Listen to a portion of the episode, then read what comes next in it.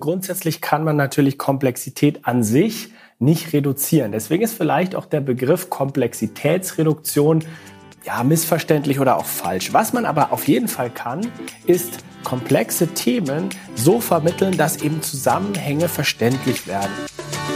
Herzlich willkommen zu einer neuen Episode meines Podcasts Education Minds, didaktische Reduktion und Erwachsenenbildung.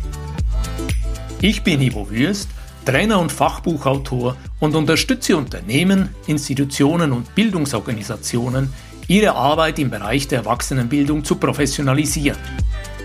In diesem Podcast spreche ich mit kompetenten Gästen über innovative Formen der Bildungsarbeit. Du gewinnst wertvolle Hinweise und Inputs rund um das Thema didaktische Reduktion und Erwachsenenbildung. Ich freue mich, dass du heute wieder mit dabei bist. Willkommen zu einer neuen Folge in der Podcast-Reihe Education Minds, didaktische Reduktion und Erwachsenenbildung. Heute bei uns auf Besuch Friedel Wienans. Hallo Friedel, willkommen zum Gespräch. Hallo Ivo, ich grüße dich und freue mich auf unser Gespräch. Friedel, du bist Gründer und Geschäftsführer der Firma You Know GmbH. Erzähl uns etwas aus deinem Leben.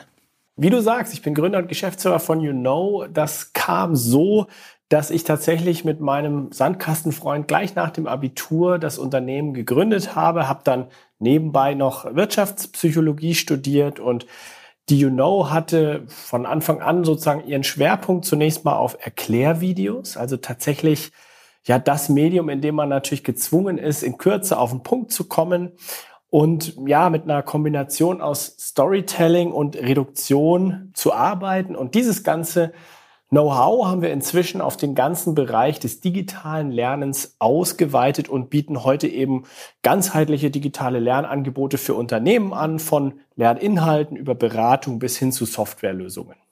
Friedel, diese Podcast-Reihe trägt ja den Titel Didaktische Reduktion und Erwachsenenbildung. Was ist dein Verständnis von Erwachsenenbildung und wendet ihr Konzepte der didaktischen Reduktion bei eurer Arbeit an? Ja, das tun wir definitiv. Also zunächst mal zum Verständnis. Ich würde sagen, Erwachsenenbildung heißt für mich einfach, ich sag mal, im betrieblichen Kontext, aus dem ich ja jetzt nun komme, sozusagen ein Lernen zu ermöglichen, das tatsächlich fester Bestandteil der Arbeit ist, dass sozusagen die Grenzen zwischen Arbeit und Lernen verschwimmen. Und wenn wir jetzt noch den Aspekt ergänzen, didaktisch reduzierte Erwachsenenbildung, dann heißt das für mich, dass eben digitales Lernen so konzipiert ist, dass es flexibel in den Arbeitsalltag integrierbar ist. Ne? Das heißt zum Beispiel, kurze Lerneinheiten, modularer Aufbau, nur das fürs Verständnis wirklich Relevante eben auch zu vermitteln. Und naja, diese Reduktion, ne, die ist total wichtig, aber auch nicht einfach. Und ich demonstriere das immer ganz gerne in meinen Vorträgen mit so einem ganz anschaulichen Beispiel. Ich hole mir dann gerne jemanden auf die Bühne und sage, ähm, ich habe jetzt hier so eine große Schüssel voller Tennisbälle. Ne? Und jeder dieser Tennisbälle ist halt ein Aspekt dieses vielleicht umfassenden Themas, das es zu vermitteln gilt. Naja, und jetzt werde ich doch meiner Zielgruppe, also meinem Gegenüber, mal versuchen, dieses Thema komplett zu vermitteln. Und dann schmeiße ich eben auf einmal 30 Tennisbälle und du kannst dir vorstellen, Ivo, wie die Reaktion ist. Man ist geradezu erschlagen von dem, was da auf einen zurauscht, als Sinnbild dafür, was eben passiert, wenn man sich nicht auf das Wesentliche reduziert. Ja, und wie klappt es dann? Indem ich zwei, drei, vier Tennisbälle nacheinander werfe, dann kann ich das sozusagen als Empfänger auch verarbeiten. Dann bleiben am Ende eben auch diese zwei, drei, vier Bälle hängen, ne, im Vergleich zum ersten Mal, wo am Ende gar nichts hängen geblieben ist. Und ich glaube, das ist vielleicht so ein ganz schönes Bild, wie wichtig es ist, seine Inhalte aufs Wesentliche zu reduzieren. Das ist ein schönes Beispiel. Ich stelle mich das gerade sehr plastisch vor. Friedel, du auf der Bühne, die Tennisbälle fliegen. Ich verbinde das auch so mit der Idee, wir haben ja in der Schweiz, in Deutschland die duale Berufsbildung und dort sind natürlich sehr viele Experten im Thema unterwegs. Und ich erlebe sehr oft, wenn ich zu didaktischer Reduktion Trainings veranstalte, dass auch eine gewisse Kritik auftaucht. Das heißt dann jeweils, diese Komplexität kann nicht vereinfacht werden oder dieses Thema muss in voller Breite präsentiert werden. Ich selber antworte dann gerne, es geht nicht um Vereinfachung, sondern es geht eher um schrittweises Bearbeiten. Und es geht darum, die Lernenden Stück für Stück an die Komplexität heranzuführen. Oder wie siehst du das? Das teile ich. Also grundsätzlich kann man natürlich Komplexität an sich nicht reduzieren. Deswegen ist vielleicht auch der Begriff Komplexitätsreduktion ja, missverständlich oder auch falsch. Was man aber auf jeden Fall kann, ist komplexe Themen so vermitteln, dass eben Zusammenhänge verständlich werden und dass das Lernen und das Verstehen komplexer Themen tatsächlich Freude bereitet. Ich würde so weit gehen zu sagen, jeder kann alles verstehen, wenn man es eben zielgruppenadäquat aufbereitet. Ne? Und Ausgangspunkt, damit das gelingt, ist eben immer ein Perspektivwechsel. Also ich muss mich als vermittelnde Person, als Lehrende oder Lehrender in meine Zielgruppe hineinversetzen und dann eben Inhalte anschlussfähig machen an den Punkt, wo meine Zielgruppe steht. Also mich zum Beispiel fragen, was weiß denn jetzt meine Zielgruppe eigentlich schon, welches Vorwissen haben die, sind die überhaupt interessiert an dem Thema oder muss ich vielleicht erstmal Vorbehalte abbauen? Und Antworten auf diese Fragen sind eben erstmal ein Ausgangspunkt, um dann zu überlegen, wie mache ich mein Thema anschlussfähig für diese Zielgruppe. Ja, das gefällt mir natürlich sehr, weil diese Vorabklärungen, Vorwissen, vielleicht auch Lernbereitschaft, Vielleicht auch Definition der Kompetenz. Was müssen Sie zu welchem Zeitpunkt in welcher Qualität leisten können? Das ist für mich Voraussetzung für didaktische Reduktion. An dieser Stelle würde ich dir gerne die Frage zuwerfen, wer sind eure Partner? Welche Herausforderungen haben die? Wie arbeitet ihr mit denen zusammen? Unsere Kunden sind großteils, ähm, ja, ich sag mal, Unternehmen vom ähm, Mittelstand bis hin zum Großkonzern sozusagen. Häufig zum Beispiel, nehmen wir mal das Beispiel eines Mittelständlers, häufig mit ähm, sozusagen einer Kultur, in der bisher sehr viel über Präsenzlernen auch ähm, ging, ne? Und eben mit dem Wunsch sozusagen dieses Thema Lernen so schrittweise und sinnvoll zu digitalisieren und damit auch die betriebliche Bildung einfach aufs nächste Level zu bringen. Und ja, unser Anspruch ist es letztlich, mit unseren Lösungen all diejenigen bedienen zu können, die eben wollen, dass das Thema digitales Lernen bei ihnen Fahrt aufnimmt. Das kann sehr unterschiedliche Herausforderungen bedeuten. Manchmal geht es nur um ein konkretes Thema, das irgendwie innerhalb von einem Erklärfilm aufbereitet werden soll. Manchmal ist es eine ganze Lernstrategie, manchmal geht es um Software. Aber die Klammer um alles ist eben sozusagen digitales Lernen, das begeistert. Du, das macht mich jetzt natürlich neugierig wenn du sagst, der Mittelständler sind eure Partner, größere Firmen bis DAX-Konzerne und es geht darum, zusammen erwachsenenbildnerisch in Fahrt zu kommen, kannst du mir zwei, drei Stichworte geben? Wie sieht so ein Arbeitsprozess aus? Wie geht ihr vor? Ja, gerne. Also gerade bei Unternehmen, die eben beim digitalen Lernen noch am Anfang stehen, kommen erstmal recht diffuse Anforderungen häufig auf uns zu, wie zum Beispiel, wir wollen jetzt mal anfangen mit digitalem Lernen bei uns. Und Unsere Haltung dazu ist immer an sich sehr gut, aber bitte nicht einfach drauf los digitalisieren, sondern im ersten Schritt mal überlegen, wie das Ganze sinnvoll ausschauen kann. Das heißt, bei uns steht am Anfang häufig in einem Beratungsgespräch herauszufinden, wie können wir denn diesem Kunden überhaupt helfen? Ne? Ist es Content? Ist es Software? Ist es die Möglichkeit, selber als Unternehmen zum Content-Produzenten zu werden? Wie auch immer. Und da ist dann eben häufig ein Beratungsworkshop ganz sinnvoll zu Beginn, um dann nachher auch mit einer sinnvollen Digitalisierungsstrategie zu starten. Und wenn es jetzt um Lerninhalte, um Content geht, dann geht es in der Regel so, dass wir ein Briefing führen mit unseren Learning Consultants oder Autorinnen und Autoren, in dem eben die Details eines Themas besprochen werden, Lernziele abgesteckt werden. Und unserer Erfahrung nach ist es wichtig, dass unsere Learning Consultants und auch Autorinnen und Autoren sozusagen die Kunden während dieses ganzen Prozesses der Erstellung, der sich dann eben anschließt, in dem dann Storyboards, Visualisierungen und dann auch das technische Endprodukt erarbeitet werden, gut an die Hand nehmen, auch mal einbremsen, eben dafür sorgen, dass auch eine Bereitschaft da ist zu reduzieren, sich vielleicht auch mal vom einen oder anderen Tennisball, um auf das Bild zurückzukommen, zu trennen ne, und einfach das zu vermitteln, was auf Lernziele einzahlt. Das ist, glaube ich, ganz wichtig. Das ist ein Muss, wenn nachher das Training auch Früchte tragen soll.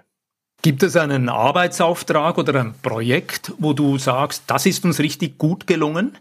Was ist da genau gelaufen? Was war die Herausforderung? Wie habt ihr darauf geantwortet? Ja, also grundsätzlich haben wir das wirklich große Glück. Ich hoffe, es ist auch verdient, dass wir einfach eine sehr hohe Kundenzufriedenheit haben und sogar, darauf sind wir ein bisschen stolz, eine sehr hohe Kundenbegeisterung. Das messen wir nochmal separat. Eben viele begeisterte Kunden. Ähm, und das zeigt natürlich dann, dass es häufig gelingt, mit Trainings, Filmen oder was auch immer einfach Aha-Momente zu sorgen. Und so als Beleg, und das kann auch nämlich jeder, auch äh, der Hörerinnen und Hörer mal für sich nachgucken, als Beleg, dass sozusagen diese didaktische Reduktion wirklich funktioniert und angenommen wird, sehe ich immer unseren YouTube-Kanal. Das ist eigentlich nur ein ganz kleines Nebenbei-Projekt von uns, ähm, bei dem wir eben so circa einmal im Monat ein Thema des Allgemeinwissens versuchen, in einem kurzen Erklärvideo zu vermitteln. Und ähm, der Kanal hat nicht nur über 10 Millionen Aufrufe an die 50.000 Abonnentinnen und Abonnenten, sondern jetzt mal als Beispiel, wir haben dort vor einigen Jahren schon das Thema Relativitätstheorie erklärt. Ich glaube, vielleicht so ein bisschen der Inbegriff für ein wirklich, wirklich schwieriges Thema, irgendwie eine harte Nuss. Ne? Und dieses Video hat inzwischen um die eine Million Aufrufe, unzählige Kommentare, in denen sich eben Menschen bedanken, dass sie es jetzt endlich mal verstanden haben. Und das ist vielleicht als Beispiel mal so eine ganz schöne Bestätigung, dass es wirklich gelingen kann, nachweislich ähm, ja umfassende, komplexe Themen so verständlich zu machen, dass es Aha-Momente gibt. Und dafür sind, glaube ich, die Menschen sehr dankbar. Das ist lustig, dass du dieses Beispiel erwähnst, Friedel, weil in meinen Trainings für didaktische Reduktion suche ich ja auch immer Anschauungsmaterial und ich habe tatsächlich schon auf diesen einen Video, der die Relativitätstheorie endlich so erklärt, dass ich sie selber auch verstehe, den habe ich meinen Studierenden gezeigt und das hat immer ein schönes Lachen und eben auch ein schönes Aha-Erlebnis ausgelöst. Sehr schön. Wunderbar. Friedel, hier habe ich die Frage an dich. Ihr arbeitet ja auch intensiv mit dem Thema Storytelling. Und in der Erwachsenenbildung wird dieser Zugang, der nach meinem Verständnis eigentlich die älteste Form der Bildungsarbeit überhaupt ist, wird äh, bis heute hat er seinen Stellenwert. Ich sage dann jeweils auch dazu, die Höhlenmenschen, die hatten keinen Beamer, die hatten keinen Flipchart, keine Pinnwand, die hatten mit etwas Glück eine saubere Wand in der Höhle, ein Feuer, darum sammelten sie die anderen Kolleginnen und Kollegen und vielleicht mit einem Stück Kohle haben sie irgendeine Skizze aufgezeichnet und irgendeine Komplexität schrittweise den anderen aus der Gruppe vermittelt. Welche Bedeutung hat Storytelling in eurer Arbeit? Welche Bedeutung hat Storytelling für dich? Ja, eine ganz große Bedeutung. Das ist interessant, dass du das Höhlenbeispiel bringst. Das zeigt nämlich ganz schön, dass sozusagen diese Art zu erklären sogar älter ist als die Sprache. Ne? Diese Menschen haben noch gar nicht so differenziert über Sprache kommuniziert, sondern über die von dir genannten Höhlenmalereien. Und wenn wir in der Zeit bleiben, ne, also ich sag mal Steinzeit salopp gesagt, dann kann man ganz schön äh, sehen, dass unser Gehirn tatsächlich geradezu auf Geschichten programmiert ist, und zwar evolutionsbedingt. Denn von früher kennt unser Gehirn natürlich spannende Geschichten vom Säbelzahntiger oder vom nackten Überleben im Wald, Kampf gegen das Mammut. Ne? Und da hat halt das menschliche Gehirn über die Jahrtausende gelernt, solche Geschichten, die können fürs eigene Überleben echt wichtig sein. Und deswegen ist es auch sehr gerne bereit, solche spannenden Geschichten einzuspeichern. Und das ist der Grund, warum Storytelling so gut funktioniert. Und ich glaube, unsere Arbeit und auch die vieler anderer zeigt, dass Storytelling ganz sicher nicht nur was irgendwie für Kinder ist oder sowas, sondern gerade auch in der Erwachsenenbildung seinen total berechtigten Platz hat. Natürlich muss man je nach Zielgruppe die richtige Geschichte erzählen und auf Augenhöhe unterwegs sein mit Storytelling. Aber wenn das gelingt, dann ist es ein mächtiges Werkzeug sozusagen, um die Tür ins Gedächtnis und auch ins Langzeitgedächtnis zu öffnen. Jetzt mache ich immer wieder die Erfahrung oder wir auch in unseren Workshops, dass viele vor Storytelling so ein bisschen zurückschrecken. Kann ich das? Ne? Muss ich da jetzt total kreativ sein? Ne? Und nein, das muss man nicht. Also als Storytelling fängt schon im ganz Kleinen an. Zum Beispiel ein spannender erster Satz ist ganz einfach geschrieben eigentlich und er eröffnet einen ganz anderen Zugang auch zu einem komplexen Thema, baut Hürden ab oder eine Analogie, ne? statt irgendwie von einem Prozess zu sprechen, mal von einem Staffellauf beispielsweise zu sprechen, wo der Stab übergeben wird. Also sowas ist sozusagen der Weg rein ins Langzeitgedächtnis und es ist gar nicht so schwer, den zu finden. Friedel, eine aktuelle Herausforderung der betrieblichen Bildung ist ja, dass neue Lernangebote in immer kürzerer Zeit aufbereitet und erstellt werden müssen. Dies bedeutet, dass auch Fachpersonen in den Betrieben gefordert sind, die aber vielleicht noch gar nicht über eine ausgewiesene didaktische Expertise verfügen. Ihr behauptet ja, dass ihr in dieser Situation unterstützend unter die Arme greifen könnt und den Betrieben beispielsweise mit vorbereiteten Lernprodukten helfen könnt, solche Aufgaben konstruktiv umzusetzen. Kannst du uns dazu etwas erzählen? Ja, genau diese Herausforderung erleben wir tatsächlich immer mehr, jetzt natürlich verstärkt seit der Corona-Situation. Und die Herausforderung, wenn man jetzt sozusagen dazu, dahin kommen möchte, dass es Fachexpertinnen und Fachexperten möglich ist, das eigene Wissen zu teilen, dann ist die Herausforderung häufig, nicht nur, dass natürlich da vielleicht nicht das umfassende Didaktik-Know-how da ist, sondern eben auch, dass diese Menschen ganz tief in ihren Fachthemen stecken. Und wir nennen diese Situation den Fluch des Wissens. Also man kann sich dann als Expertin oder Experte gar nicht mehr vorstellen, wie es ist, all die Dinge, die für einen selbst Selbstverständlichkeiten sind, nicht zu wissen. Und man macht dann vielleicht manchmal den Fehler, dass man seinen eigenen Kenntnisstand auf seine Lernenden überträgt und dann vielleicht auch Menschen überfordert, die eben viel, viel weniger Vorwissen haben. Und wir haben uns diese Situation angeschaut und unsere Antwort darauf ist eben, unsere Software Notion, die genau das lösen soll, also die letztlich das Ziel hat, jeder und jeden im Unternehmen zu befähigen, das eigene Wissen in didaktisch sinnvolle Lerninhalte zu verwandeln. Zum Beispiel indem eine Trainingsstruktur eben auf Basis einiger Zielgruppen und Inhaltsinformationen automatisch erstellt wird oder indem ich didaktische Tipps und Tricks in jedem Moment äh, kontextsensitiv an die Hand gebe und eben die Expertinnen und Experten sozusagen dazu bringe, sich nicht direkt in die Details zu stürzen ihres Themas, sondern eben auch genug Augenmerk darauf zu legen, den Lernenden zu erklären, warum ist das Thema wichtig für euch. Also erstmal Akzeptanz zu schaffen für das Lernen. Und ja, das ist unserer Erfahrung nach einfach entscheidend für die Lernbereitschaft. Und das sind eben alles Dinge, die Notion, also dieses Autorenwerkzeug, tut. Du hast jetzt dieses Autorenwerkzeug erwähnt. Mir gefällt auch diese Begrifflichkeit Fluch des Wissens. An dieser Stelle nimmt mich aber Wunder, eure Technologie, eure Softwareprodukte, machen die in Zukunft jetzt alle Personalentwickler und Trainer arbeitslos? Weil Lernprodukte praktisch automatisch und von selber oder in Rekordzeit mit innovativer Software erstellt werden können? Ja, ich glaube nicht. Ähm, ich glaube eher, sie ermöglichen sozusagen den Personalverantwortlichen, sich um die Aufgabenbereiche zu kümmern, wo sie noch viel mehr Ergebnisse erzielen können, also beispielsweise eine Lernkultur zu schaffen, Rahmenbedingungen zu schaffen, sich um Leuchtturmprojekte zu kümmern. Wenn man jetzt schaut, wenn sich jetzt Personalverantwortliche hauptsächlich sozusagen um die Produktion von Fachtrainings kümmern, dann halte ich persönlich das für wenig effizient, weil ähm, du musst ja jetzt als ähm, Personalverantwortliche dir dieses ganze Fachwissen erstmal aneignen, um es dann vermitteln zu können, ne? weil man muss ein Thema verstanden haben, um es jemand anderem erklären zu können.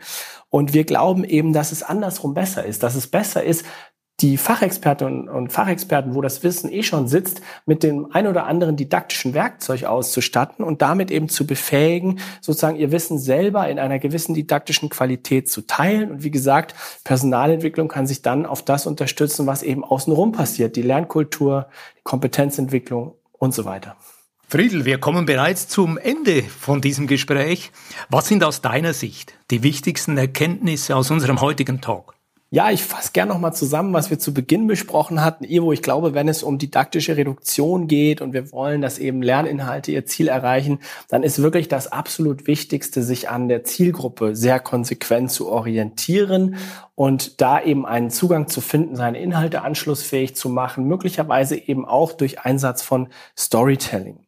Und digitales Lernen befindet sich im Wandel. Ich glaube, ich bin da oder ich bin da fest überzeugt davon, dass es in Zukunft eben nötig sein wird, in Unternehmen mehr Menschen zu befähigen, ihr Wissen zu teilen. Und deswegen kommt dieser Didaktikbefähigung von Fachexpertinnen und Fachexperten meiner Meinung nach in Zukunft eine ganz entscheidende Rolle zu. Friedel, vielen Dank für dieses aufschlussreiche Gespräch. Dank zurück, Ivo. Es hat mir sehr viel Spaß gemacht. Am Schluss immer die Frage, wie kann man dich erreichen? Entweder über mein LinkedIn-Profil einfach meinen Namen suchen oder aber die You Know erreicht man unter online am besten unter you-know.ch oder .de, je nachdem, ähm, da können Sie mich finden. Vielen Dank, wunderbar, Friedel. Ich wünsche dir alles Gute. Danke, Ivo, dir auch alles Gute und danke fürs Gespräch. Wenn dir diese Episode aus der Reihe Education Minds, didaktische Reduktion und Erwachsenenbildung gefallen hat, dann abonniere diesen Kanal und leite diese Folge an eine Person aus deinem Netzwerk weiter. Wenn dir diese Podcast-Folge gefallen hat, dann freue ich mich über einen Like und eine positive Bewertung auf Apple und Spotify. Mehr Informationen zu mir und meiner Arbeit findest du auf www.education-minds.com und auf LinkedIn. Alle Links findest du immer auch in den Show Notes. Ich freue mich, dich auch in der nächsten Episode wieder mit dabei zu haben. Bis dann, dein Gastgeber Ivo Würst.